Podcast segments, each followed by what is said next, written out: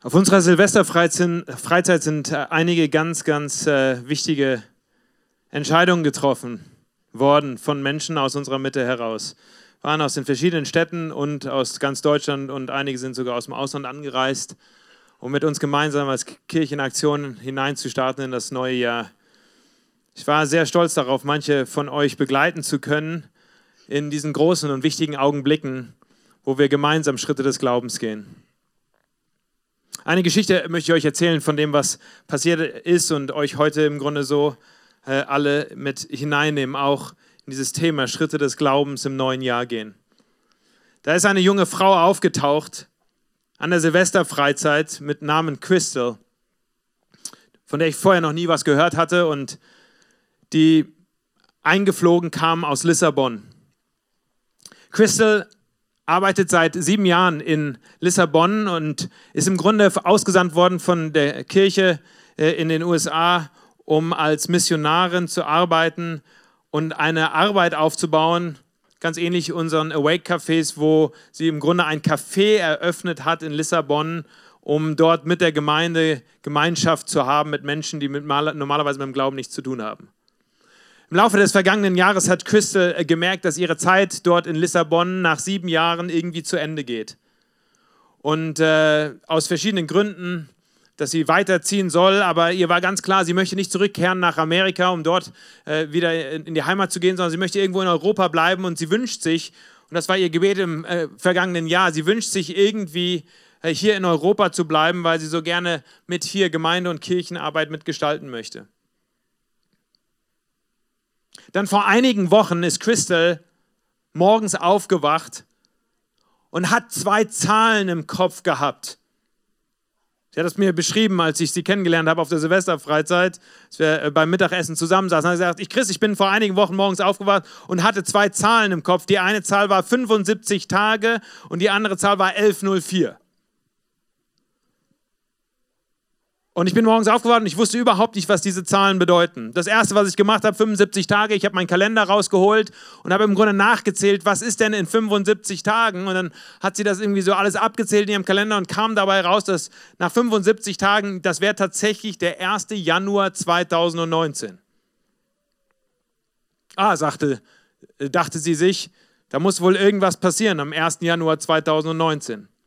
Dann hatte sie noch diese Zahl bekommen, 1104, und dachte, was um alles in der Welt soll ich mit der Zahl 1104 anfangen? Und hat sich die Bibel hervorgekramt und hat im Grunde die ganzen Bücher der Bibel durchgeblättert, überall Kapitel 11, Vers 4 gelesen, ob da irgendwie ein Hinweis ist, der irgendwas mit ihr und mit ihrem Leben zu tun hat. Aber sie kam nach einem ganzen Bibelstudium eben dazu, dass sie passt irgendwie alles nicht. Dann gab es eine äh, Konferenz in Kroatien, eine sogenannte Women's Clergy Konferenz, eine Konferenz für Frauen im geistlichen Dienst hier in Europa, wo sie angemeldet war als Teilnehmerin und flog also von Lissabon nach Kroatien und traf dort auf einige unserer Mitarbeiterinnen hier und äh, Pastoren von äh, Kirche in Aktion. Die Annemone äh, Butt hier aus Frankfurt äh, war eine der Sprecherinnen auf dieser Konferenz mit ungefähr 500 Frauen dort in Zagreb. Und es war beim Mittagessen, äh, als unser Team zusammensaß und Crystal mit am Tisch dabei war. Und unser Team erzählte ihr so etwas von unserer Kirchenarbeit, was wir so machen im Rhein-Main-Gebiet, an den verschiedenen Orten, in verschiedenen Städten, mit den Flüchtlingen, mit Kaffeearbeit und so weiter. Und das schien schon so ganz ihr Interesse zu wecken. Dann wurde sie eingeladen zu einer Silvesterfreizeit. Und das klingelte bei ihr schon in den Ohren, denn sie wusste ja, irgendwas sollte da passieren am 1. Januar 2019. Und wenn sie jetzt eine Einladung bekommt, die meisten Kirchen machen ja keine irgendwie große Freizeit oder gibt es nicht so viel Programm, weil es eher so der, der ruhige Teil des Jahres ist. Und da ließ, ließ sie im Grunde schon aufmerken, was, was das sein könnte.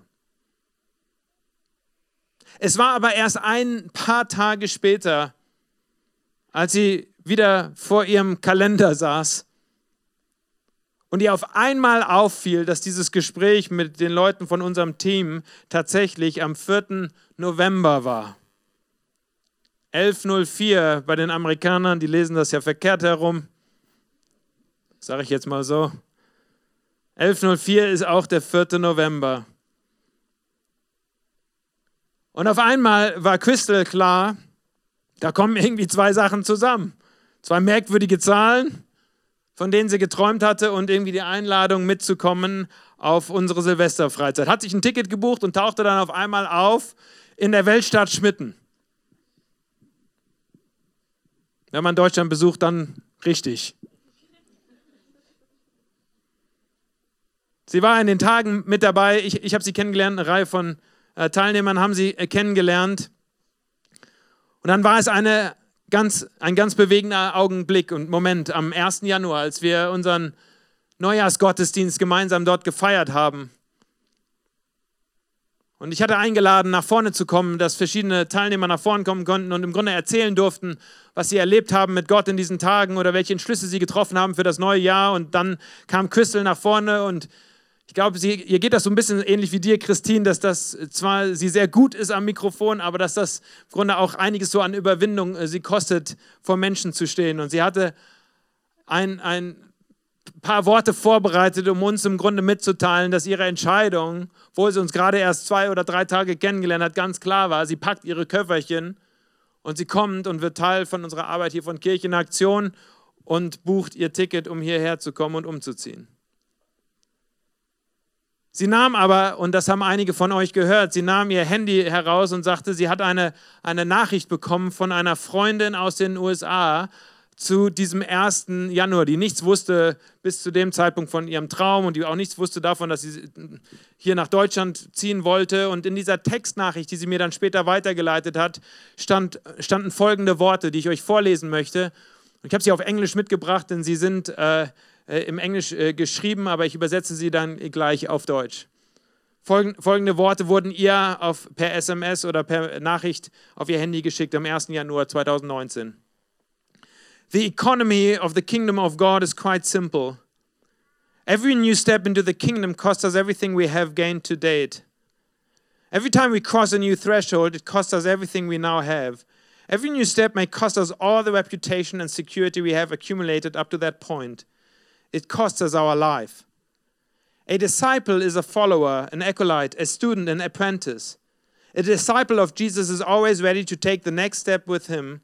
If there's anything that characterizes Christian maturity, it is the willingness to become a beginner again for Jesus Christ.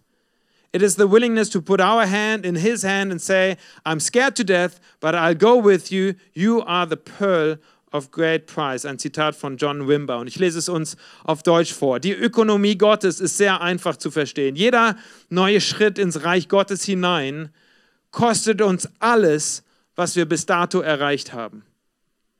Jedes Mal, wenn wir eine neue Schwelle überschreiten, kostet uns das alles, was wir bis dahin besitzen. Jeder neue Schritt kostet uns unser Ansehen und unsere Sicherheit, die wir bis dahin aufgebaut haben. Es kostet uns unser Leben. Ein Jünger ist ein Nachfolger, ein Diener, ein Student, ein Praktikant.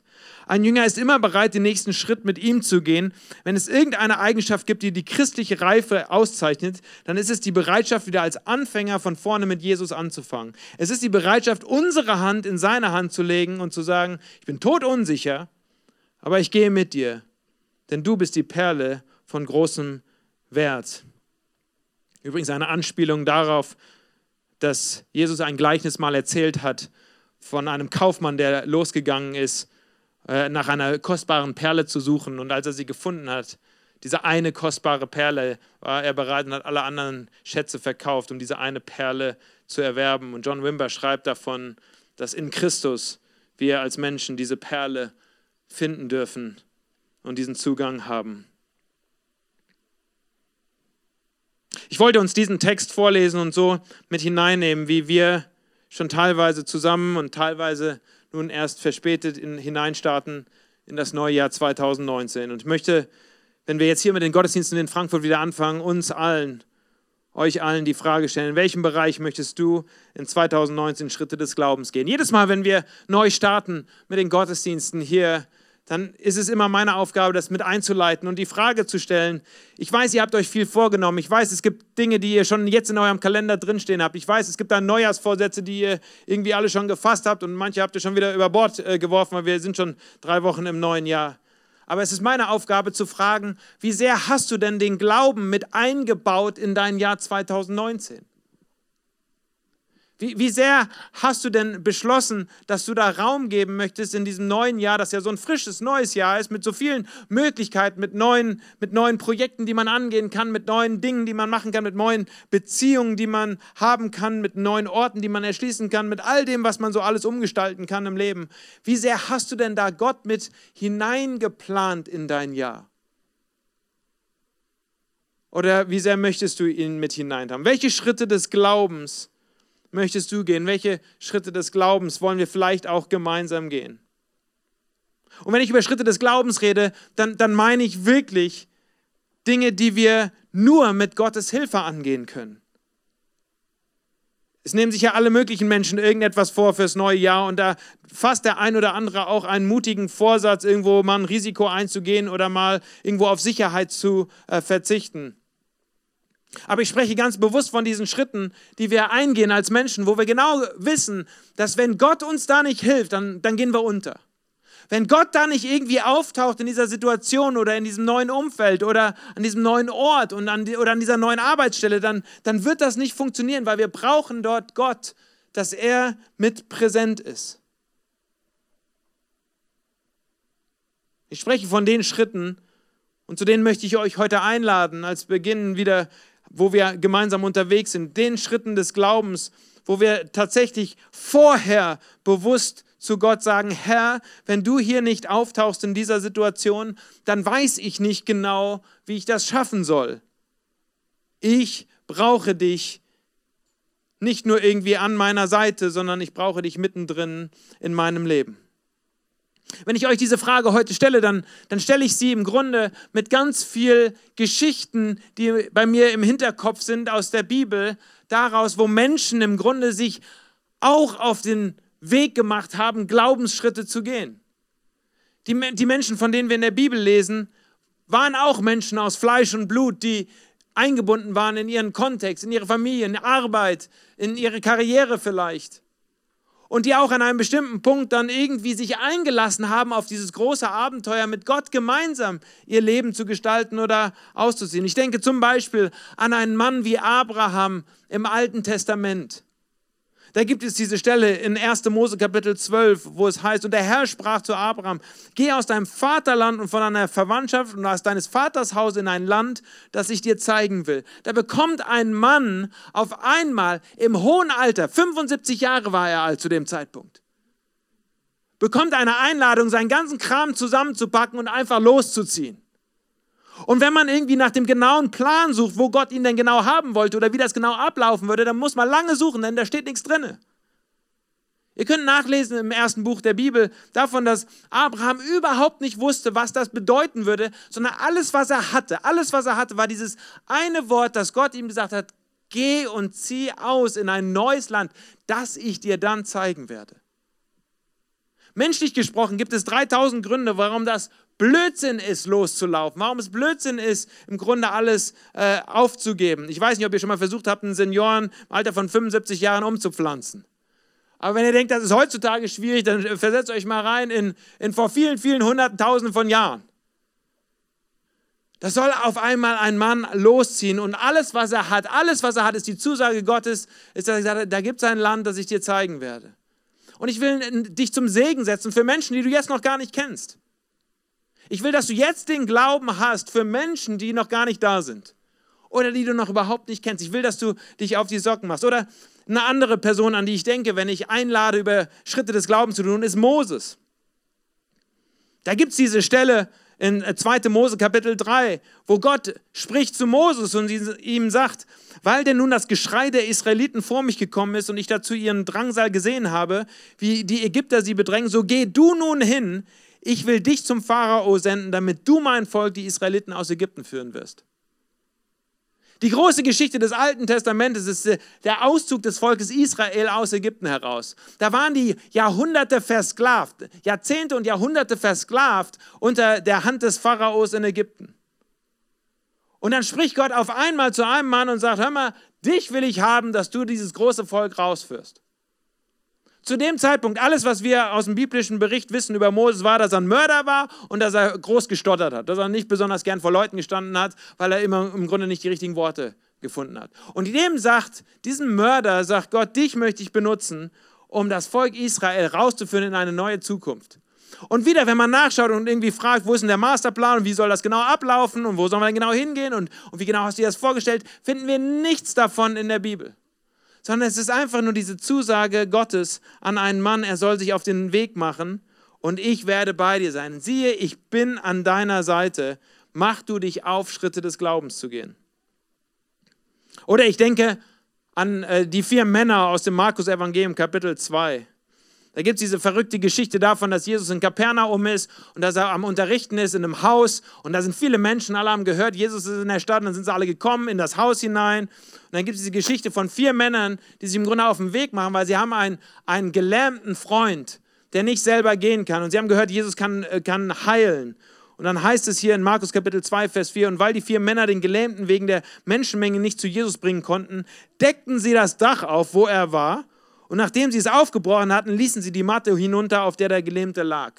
Also die tauchen auf, die vier Männer mit im Schlepptau haben sie ihren gelähmten Freund, den sie tragen.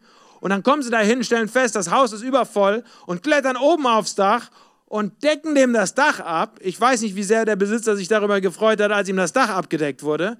Und dann lassen sie durchs Dach hindurch einen gelähmten Mann. Das sind Männer des Glaubens, die losgezogen sind, um, um konkret zu erfahren und zu sehen, ob Gott ihnen dort in dieser Zukunft auch begegnen würde. Es gibt so viele Geschichten in der Bibel und ich habe hier gerade nur mal ein paar herausgegriffen, wo Männer und auch Frauen sich auf den Weg machen, nicht nur in ein neues Jahr hinein, sondern in ein neues Land, in einen neuen Ort, an eine neue Stelle, um auf alles nur auf hin auf eine Verheißung von Gott zu schauen, ob Gott da auftaucht. Ich habe mir aufgeschrieben, diese ganzen Glaubensgeschichten haben alle eines gemeinsam. Alle hätten sich kläglich blamiert, wenn Gott nicht aufgetaucht wäre.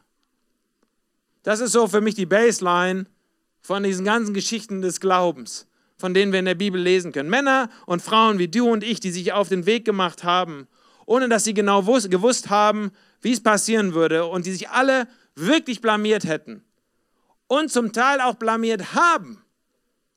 Also wir haben auch lauter Geschichten, wo es nicht funktioniert hat. Nehmt zum Beispiel die Geschichte von Moses. Da geht er und zieht los und, und führt das Volk raus und dann laufen sie in die Wüste und dann wissen sie überhaupt nicht, wie es weitergehen soll und laufen im Kreis. Und zwar nicht nur irgendwie eine, einen Tag oder eine Woche oder einen Monat, sondern wir lesen von 40 Jahren, wo sie nicht genau wissen, wie sie da unterwegs sein sollten. Und trotzdem, alles, was sie machen, sie halten fest an der Verheißung Gottes dass sie gemeinsam unterwegs sein sollen. So die Frage an uns, ob wir mit Gott in das neue Jahr hineinstarten wollen, starten wollen, ist für mich eine ganz, ganz relevante Frage. Und sie geht tiefer als einfach nur mal mutig sein. Natürlich fordere ich Menschen auf, mutig zu sein. Aber vielmehr geht es mir darum, ob sie Gott mit hineinnehmen wollen, ob sie Raum machen wollen, dass Gott auch tatsächlich in ihrem Leben auftaucht in diesem neuen Jahr. Wie sieht das bei dir aus? Und wie sieht das bei uns auch als Kirche aus? Schaut, es ist sehr einfach, äh, das, das zu predigen. Äh, als Prediger bereitet man sich vor und studiert die Geschichten und dann, und dann weiß man recht schnell, ah, hier gibt es irgendwie Gemeinsamkeiten oder hier gibt es bestimmte Dinge, die, die sich herausarbeiten. Und dann kann man die weiter kommunizieren und dann, dann stehen die im Manuskript drin und dann sagt man, Leute, ihr müsst Glauben haben, ihr müsst, ihr müsst Gott vertrauen. Und ich wünschte, es wäre immer so einfach, dass ich das einfach nur kommunizieren dürfte. Dass es einfach nur mein Job wäre, im Grunde Menschen da herauszufordern und nicht irgendwie immer bei mir auch mitschwingen würde, dass ich selber auch eingeladen bin, solche Schritte im Glauben zu gehen. Irgendwann möchte ich mal nur einen Job als Prediger haben und nicht auch als Leiter einer Gruppe, wo ich einfach nur sagen kann, hey, ich habe da eine tolle Bibelgeschichte gelesen, solltest du auch mal machen. Aber irgendwie ist es so, dass ich da auch mit in Verantwortung rein genommen bin und als Verantwortlicher mit bei Kirchenaktion, wir haben ja ganzes Leitungsteam von vielen äh, inzwischen Pastoren, die mit zusammensitzen und wo wir überlegen und wo wir am Beten sind, wo führt uns Gott hin und wo können wir auch gemeinschaftlich Schritte des Glaubens gehen. Weil es ist so einfach, in Gottesdiensten Menschen zu sagen, du musst einen Schritt des Glaubens gehen, aber wo ist das eigentlich auch, was uns charakterisiert als Gruppe und als Kirche, dass wir gemeinschaftlich Glaubensschritte wagen? In 2018, das haben einige von euch mitbekommen, das war irgendwie ein ganz ähm, merkwürdiges Jahr auch für mich und für meine Familie. Wir waren irgendwie ein bisschen auseinandergerissen. Ich war in 2018 unglaublich viel in der Welt unterwegs und überhaupt nicht so hier in Frankfurt präsent, wie es gerne gewesen wäre. Ich war nicht so viel bei meiner Familie. Ich war auf über 100 Flügen. Ich glaube, der Einzige, der das toppt, ist der Rufen Kranz. Äh, der hat noch mehr Flüge, aber der macht das auch berufsmäßig. Ich war irgendwie äh, mehr an Airport-Lounges und in fremden Hotels und in fremden Städten, als mir überhaupt lieb war. Und während ich äh, gereist bin und unterwegs war, da gab es etwas, was, was im Grunde wie eine Last auf, auf mir gelegen hat. Und ich dachte, ich erzähle euch das mal heute, weil ich, weil ich im Grunde nicht nur bei euch Glauben herausfordern möchte, sondern euch auch erzählen möchte, wie das bei mir sich selbst verhält. Ich war unterwegs irgendwo in der Welt und, und ich wusste, dass wir im September eine große Feier haben. Wir haben letztes Jahr im September unser zehnjähriges Jubiläum von Kirchenaktion gefeiert. Und ich wusste, irgendwann würde es an mir sein, im Grunde nachdem wir irgendwie schöne Geschichten gehört haben und Berichte und Zeugnisse davon, was in den letzten zehn Jahren passiert ist, dass mir irgendjemand das Mikrofon geben würde und sagen würde, so Chris, und jetzt sag uns doch mal bitte stellvertretend für uns alle hier so, wo wollen wir denn die nächsten zehn Jahre hingehen? Und, und ich weiß nicht, ob ihr euch da hineinversetzen könnt, aber das ist so ein gewisser Druck, der dann entsteht und, und, und, und, so, und, so, eine gewisse Anspannung, weil man denkt, ja gut, also ich kann mir natürlich vorbereiten und ich kann irgendwie ein paar schöne Slides bauen und irgendwie PowerPoint und so weiter. Inzwischen wissen wir auch, wie das geht. Äh, als wir gestartet sind vor zehn Jahren, war das alles noch ein bisschen äh, holpriger. Aber inzwischen können wir auch irgendwie schöne Slides bauen und ich, und ich kann, äh, aber, aber ich muss doch irgendwas sagen können, auch wo ich das Gefühl habe, dass Gott mich und uns hinführt. Und, und das war überhaupt nicht leicht, diese Entscheidung zu treffen, da irgendetwas zu kommunizieren. Ganz ehrlich gesagt war letztes Jahr eine große äh, Frage, ob ich überhaupt äh, bleiben sollte bei Kirche in Aktion oder ob ich nicht, ob wir nicht als Familie weiterziehen sollten. Ich habe das an dem Visionsabend auf unserer Freizeit schon mal äh, ausführlicher erzählt und ähm, einige mit hineinnehmen können, dass das für mich eine große Frage war, ob, ob wir so weitermachen sollten. Ich dachte nämlich an eine ganze Reihe von Beispielen, auch die ich kannte von anderen Leiten, Leitern und von anderen Kirchenarbeiten, dass es im Grunde so Typen gibt, das sind so Gründertypen, das sind so Menschen, die gehen, sind Apostel, die irgendwie am, am Anfang gut äh, aktiv sind und irgendwas aufbauen und dann was machen, wo es dann aber gut ist, dass irgendwie andere Strukturen aufgebaut werden und dann ist es besser, ein anderer Leiter übernimmt das. Und ich muss natürlich zum Beispiel an jemanden denken wie den Apostel Paulus im Neuen Testament, der auch so ein Gemeindegründertyp war, aber den hat man auch nicht so lange ausgehalten gehalten in einer Stadt und dann äh, hat man den da im Grunde wieder raus und dann hat er gesagt, geh mal woanders hin und du hast das Evangelium auch irgendwie ausgebreitet, aber es war irgendwie auch gut für die Ortsgemeinde, dass er irgendwie auch weitergezogen ist. Also zumindest lese ich so zum Teil die Geschichten aus dem Neuen Testament und aus der Apostelgeschichte. Und so war es letztes Jahr für mich auch eine Frage, ob ich nicht irgendwie vielleicht auch äh, an einer anderen Stelle einen Dienst tun sollte und habe tatsächlich mehr Jobangebote und äh, irgendwelche Möglichkeiten gehabt als je zuvor in meinem Leben. Ähm, einige davon ähm, sehr, sehr äh, interessant. Alle irgendwie auch im geistlichen Dienst, also nicht weg äh, davon, einen geistlichen Dienst äh, auch, auch zu tun. Äh, in anderen Ländern irgendwie auch mit aktiv zu sein und noch irgendwie größere Sachen zu machen und so weiter. Und da war es schon ein innerlicher Prozess und ein innerlicher Kampf, ein innerliches Ringen, ob Gott uns, und damit meine ich auch bewusst uns als Familie hier in der Stadt und hier im Rhein-Main-Gebiet lässt. Wir haben dann unglaublich viel gebetet. Ähm, ich habe mehr gefastet letztes Jahr als je zuvor. Also das sieht man hoffentlich. Ähm, und äh, viele Gespräche geführt, eine ganze Reihe von Mentoren zur Seite äh, gezogen, mit einigen von euch äh, geredet. Wir hatten unglaublich viel Austausch bei uns im Leitungsteam. Wir haben sogar Auszeiten gemacht, wo wir gemeinsam irgendwie uns zurückgezogen haben. Und dann war es überhaupt nicht leicht und einfach, uns durchzuringen und ich mich durchzuringen. Aber ich würde heute nicht hier stehen, wenn ich nicht das Gefühl hätte, dass Gott mich noch einmal beruft zu dieser Arbeit und das zu tun, was wir hier machen. Und deswegen habe ich mich eingeschrieben für die nächsten zehn Jahre und das Kapitel 2 von Kirche in Aktion. Wir haben es bei der Silvester, wir haben es an der Zehn-Jahresfeier bereits rauskommuniziert Und ich möchte euch noch einmal zeigen. Einige von euch haben es nicht komplett gehört oder mitbekommen. Einige haben es vielleicht auf der Webseite gesehen. Und zwar, dass wir uns eine Reihe von im Grunde großen Leitthemen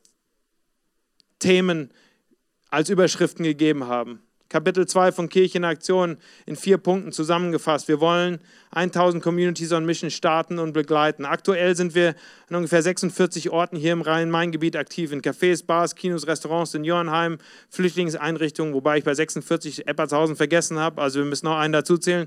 Wir sind bei 47 Einrichtungen.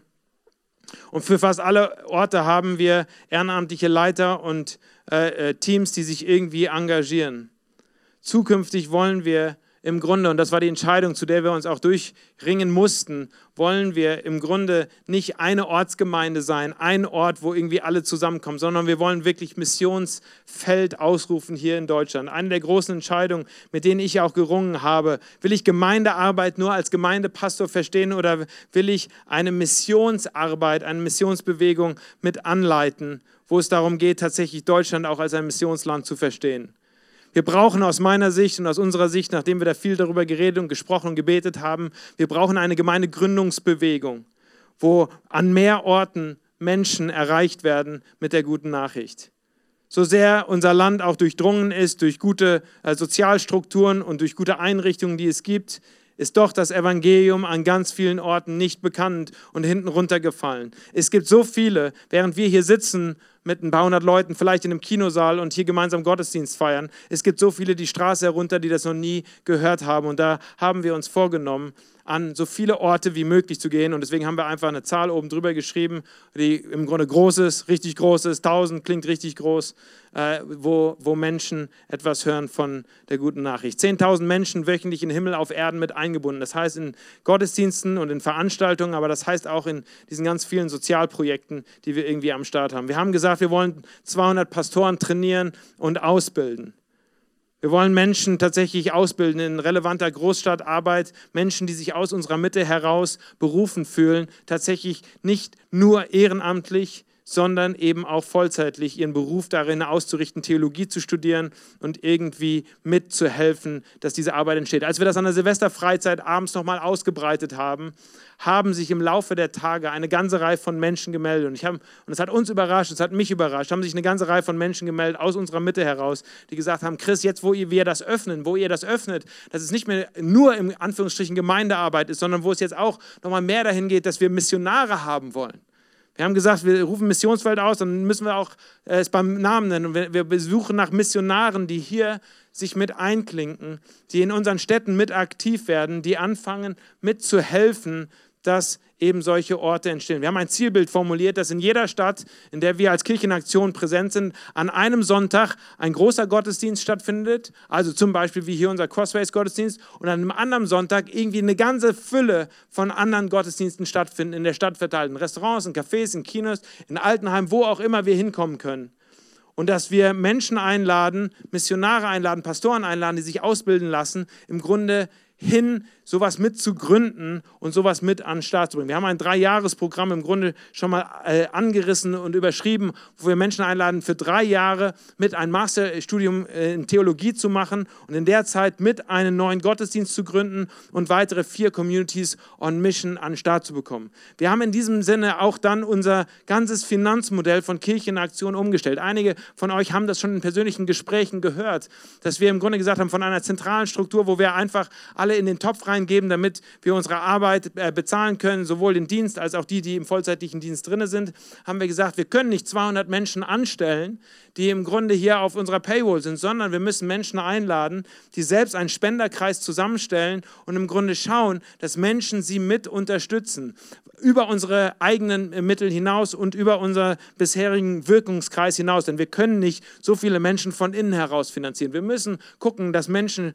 äh, äh ins Gespräch gehen und äh, werben in den Gemeinden, wo sie herkommen oder in ihren Familienkreisen oder bei ihren Freunden oder aus Menschen, denen sie dienen, dass sie mit so auch finanziert werden. Viertens, wir haben gesagt, wir wollen Menschen in anderen Großstädten in Europa und in der Welt unterstützen, damit ähnliche Arbeiten entstehen. Durch unsere Hilfseinsätze und durch die vielen Projekte, die wir schon im Ausland machen, haben wir gesagt, wir wollen nicht überall woanders jetzt in der Welt Kirchenaktion pflanzen. Aber wir wollen mithelfen, dass ganz ähnliche Arbeiten mit entstehen können, dass Menschen hier ausgebildet werden im Rhein-Main-Gebiet und die dann hingehen irgendwo vielleicht anders. Oder dass Menschen zu uns zu Besuch kommen und wir hier helfen können, ihnen ein neues Bild von relevanter Großstadt- und Kirchenarbeit zu vermitteln, damit sie dann irgendwo mit an den Start gehen können. All das haben wir ausgebreitet seit September, im Grunde einmal öffentlich gemacht, durch einen viel längeren Prozess vorher, innerlich und äußerlich im Grunde deutlich gemacht. Und dann im Grunde angefangen zu heißen, was heißt das nun konkret für das, was wir hier dieses Jahr machen wollen in 2019. Ein Projekt habt ihr eben schon gehört vom Heiner, äh, dass wir, was wir in Eppertshausen machen wollen, dass wir dort äh, starten wollen. Aber es gibt eine Reihe von anderen Veränderungen und weiteren anderen Projekten, die wir hier in unserem äh, Kreis noch starten wollen. Und äh, zwei davon möchte ich bitten, äh, zu mir nach vorne zu kommen. Und einmal ist es die Annemone und der Ruben, die bisher als unsere City-Pastoren hier in Frankfurt gearbeitet haben und arbeiten, dass sie mitberichten, einfach mal aus ihrer Brille, was das für sie bedeutet hat und für sie bedeutet, wenn wir weiter in diese Richtung gehen. Annemone, vielleicht, Ladies First, äh, beginnst du als erstes Mal. Tatsächlich ist es so, dass auch ähm, ja, für mich die große Frage entstanden ist, äh, wie geht es weiter, was sind Glaubensschritte und was hat Gott da vielleicht irgendwie so vorbereitet. Und ich muss sagen, dass da einiges passiert ist, was ich gar nicht erwartet hatte. Wir waren im Sommer ja mit Hilfseinsätzen unterwegs. Ich war im Kongo, wir hatten eine ganz gesegnete Zeit. Und dann war es eigentlich so in den Tagen danach, als ich noch ein bisschen länger geblieben bin und mich auf eine Safari gefreut habe, auf den Dschungel gefreut habe, dass das erste Mal... Ähm, ja, mir da eine bestimmte, eine Stadt irgendwie so auf dem Herzen lag. Ich bin äh, nämlich eigentlich, wie gesagt, auf dem Weg zur Safari in den Dschungel hinein, äh, dachte ich plötzlich, was ist eigentlich mit Offenbach? Ähm, das ist auch irgendwie wild. Vielleicht ist es mir deswegen eingefallen, aber plötzlich lag auf meinem Herzen diese brennende Frage, was ist irgendwie mit Offenbach. Und dann dachte ich erst, ja gut, also dann äh, in Offenbach, da reden wir schon seit drei Jahren drüber, Kirche in Aktion äh, möchte nach Offenbach und seit drei Jahren war es irgendwie so eine Idee, aber nicht so richtig konkret. Und dachte ich, gut, also vielleicht ist es jetzt einfach ganz bald dran, dass irgendwer nach Offenbach geht. Und dann ist so die nächsten Wochen und Monate immer so dieses Irgendwer und wer sind eigentlich diese Menschen in Offenbach? Das sind Leute, ähm, viele mit Migrationshintergrund, da leben viele Künstler, das ist eine Stadt in Veränderung. Also das ist doch total spannend. Da muss doch irgendwer hinwollen. Und dann habe ich angefangen, mit Leuten drüber zu sprechen. Mensch, also Offenbach ist ja so eine spannende Stadt und ich, ach, wie wäre das denn jetzt? Und hast du nicht Interesse? Und dann ähm, ja, dann ist irgendwann klar geworden, also da sind alle so, alle Frankfurter vor allem, Offenbach. Um Himmels Willen, da kann man nicht hingehen. Das ist die rote Zone. Auf keinen Fall. Und tatsächlich ist es so, dass irgendwann aus diesem, vielleicht irgendwann irgendwer, dieses, diese Idee immer näher an mein Herz gerückt ist, bis ich irgendwann da stand und diese verrückte Idee hatte, was, wenn irgendwer ich bin? Was, wenn Gott mich tatsächlich eigentlich gerade ruft und einlädt, ähm, Gemeindegründung in Offenbach zu machen, nochmal in eine ganz neue Stadt zu gehen? Und dann habe ich darüber nachgedacht, das würde bedeuten, dass ich nochmal ganz von neu anfangen muss.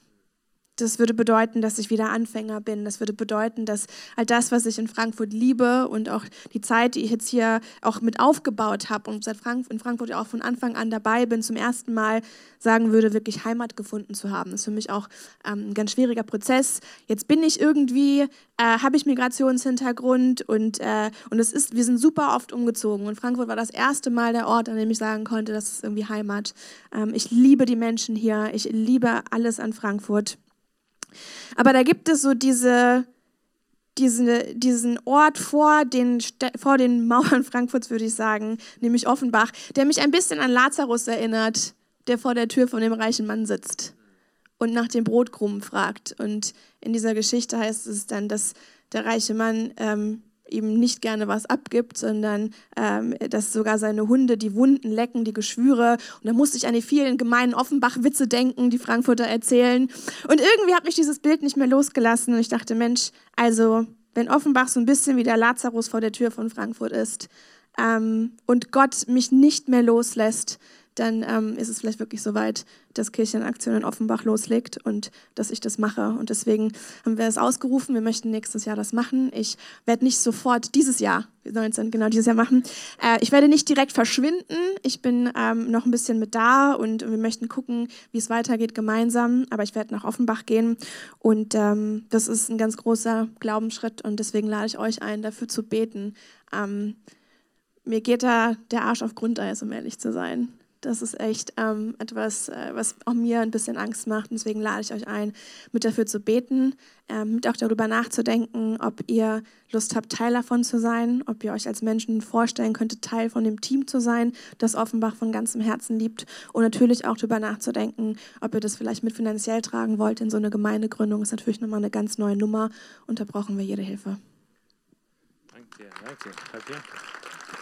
Danke.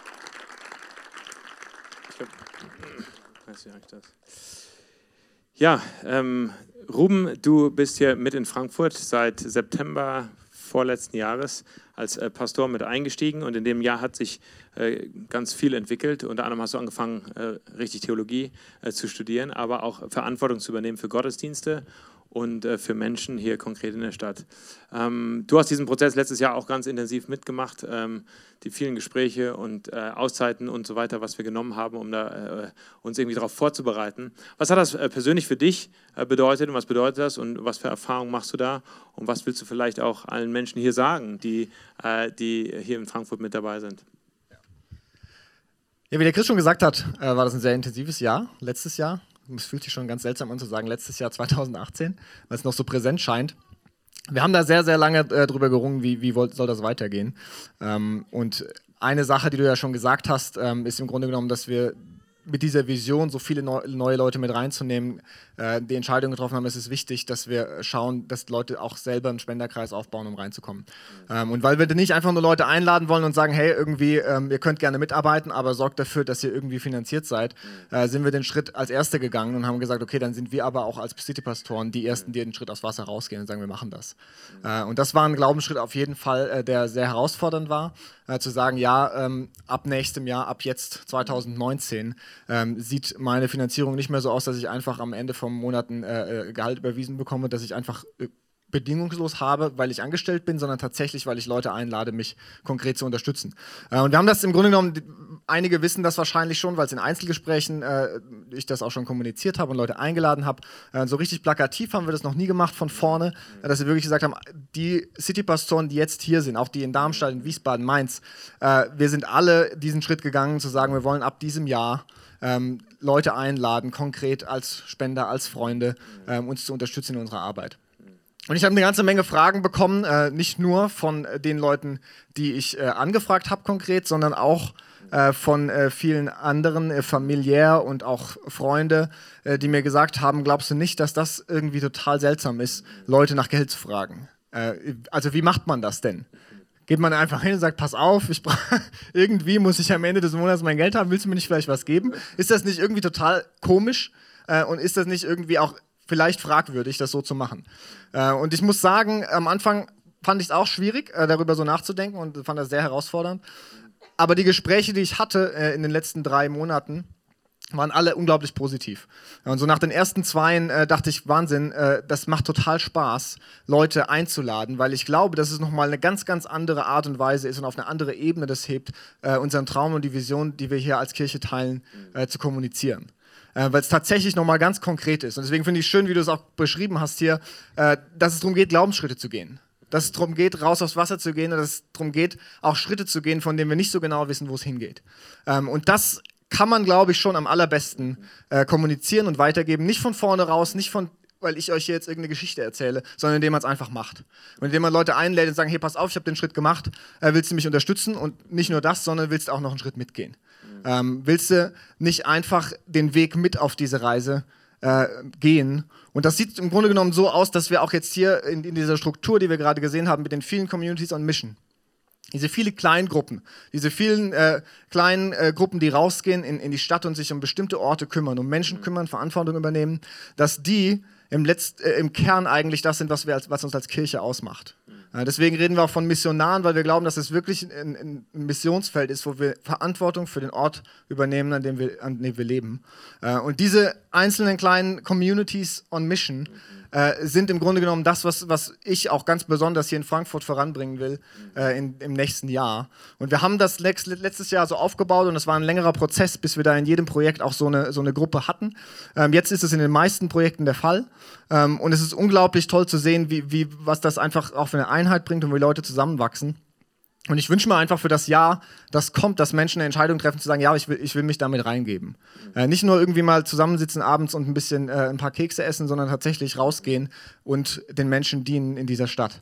Und äh, ich habe das vor kurz vor Weihnachten auch äh, so kommuniziert und fand das äh, sehr eindrucksvoll, auch wie das, wie das Leute aufgenommen haben. Und zwar im Awake Café hier in Frankfurt. Da war eine Schulklasse da, die ähm, einfach vom Religionsunterricht eine Exkursion gemacht hat zur Kirche in Aktion. Und die saßen da so im Awake im großen Halbkreis und ich äh, sollte denen irgendwie erklären, was machen wir denn eigentlich als Kirche. Ähm, und die äh, Lehrerin hat mir vorher schon gesagt, naja, da sind ein paar dabei, die finden das ganz interessant und andere, für die ist das überhaupt nicht, also das ist einfach nur langweilig, die kommen halt mit, damit sie nicht in die Schule gehen müssen.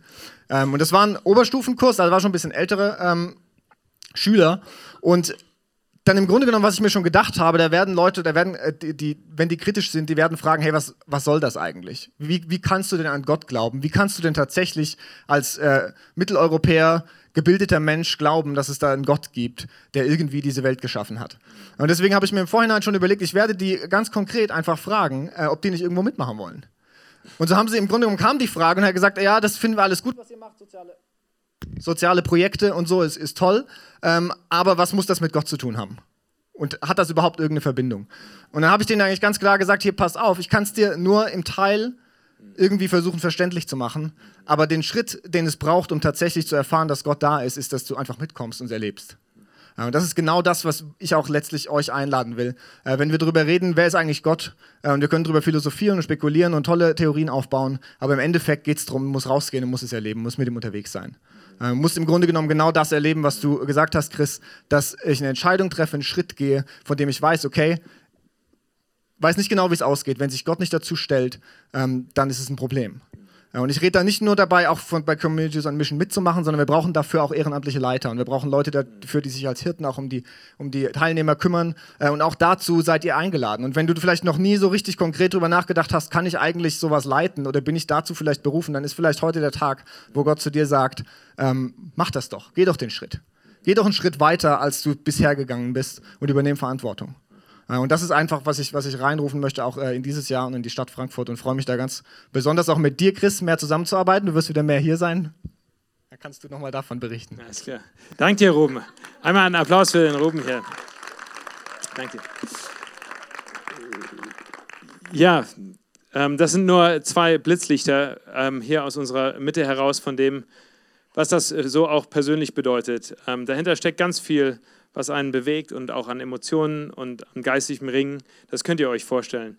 Und so ist das bei uns. Und so wollen wir auch in dieses Jahr starten. Das ist im Grunde der Startschuss, äh, Menschen mit einzuladen, nochmal auf einer anderen Ebene zu sagen, ja, hey, ich klinge mich damit ein.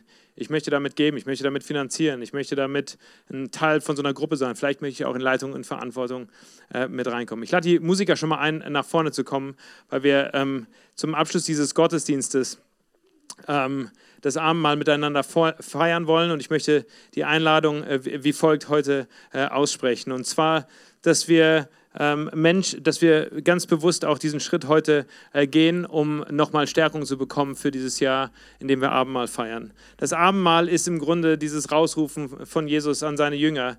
Werde Teil meiner Gemeinschaft, werde Teil dieser neuen Gruppe, die sich um Himmel auf Erden kümmert. Jesus hat Menschen ganz wild aus der Gesellschaft äh, zusammengestellt. Wenn ihr euch anschaut, wer bei den ersten Jüngern dabei war, dann war das eine bunte Schar von Menschen, so ähnlich bunt wie die, die heute hier im Kinosaal 2000 Jahre später versammelt ist. Und Jesus hat Menschen hinein eingeladen, hat gesagt, hier, ich habe mein Leben für dich gegeben, ich habe mein Leben für euch gegeben. Und ich lade euch ein, nun Teil meines äh, Reiches zu werden und mit mir äh, gemeinsam unterwegs zu sein.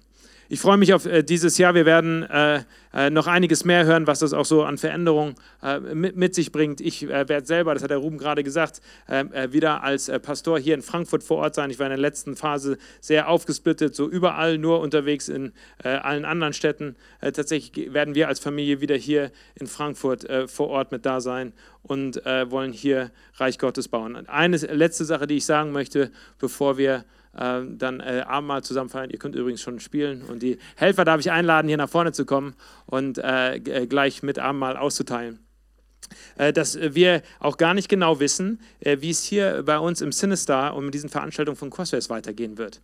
Ähm, und zwar, dass wir jetzt schon seit einigen Wochen im Grunde sehr ähm, unter der Bredouille stehen, dass wir keine Buchungen bekommen haben, für die nächsten Wochen und Monate hier Gottesdienste zu feiern. Ähm, gab es verschiedene politische interne Diskussionen äh, im, im Haus und mit den Veranstaltern oder dieser Gesellschaft, die dazwischen geschaltet ist. Und äh, so haben wir heute diese Veranstaltung hier. Und in zwei Wochen wissen wir es noch nicht. So, äh, Kirchenaktion ist in Aktion und unterwegs. Und äh, falls ihr bisher so ein bisschen unseren Newsletter ignoriert habt, ich, ich lade euch ein, das nicht mehr zu tun. Ähm, und falls ihr uns bisher bei Facebook noch nicht irgendwie geliked habt, solltet ihr das besser tun, wenn ihr wissen wollt, wo, wo wir Gottesdienste machen. Wir suchen äh, nach vielleicht nach Alternativen, vielleicht bleiben wir auch noch hier. Das wissen wir noch nicht ganz genau. Aber wir, wir sind unterwegs, im Glauben unterwegs. Äh, wir singen ein Lied zusammen, währenddessen äh, sammeln wir die Kollekte ein. Ähm, und ich möchte beten. Herr Jesus Christus, ich möchte dir danken, dass wir äh, hier heute auch als äh, Kirche in Frankfurt wieder starten können. Ich danke dir für die ganzen Gottesdienste, die jetzt im Rhein-Main-Gebiet heute äh, stattfinden. In Wiesbaden finden Gottesdienste statt, in Mainz finden Gottesdienste statt, in Darmstadt finden Gottesdienste statt. Ich bitte für, für alle anderen, die sich treffen. Ähm, aber ich danke dir vor allem auch, Herr, für unsere äh, Gemeinschaft hier zusammen und für unsere Zeit hier zusammen, dass du uns hier zusammenstellst.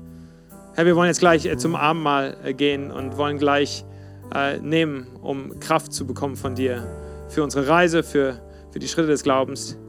Möchte ich bitten, dass jeder jetzt einfach nochmal ganz persönlich prüft, wo, wo sein Schritt hingeht und wo er Raum machen will für dich. Dafür singen wir auch Lieder zusammen, Herr, um unser Herz zu öffnen und äh, dir dann den Raum zu geben, dass du sprechen kannst.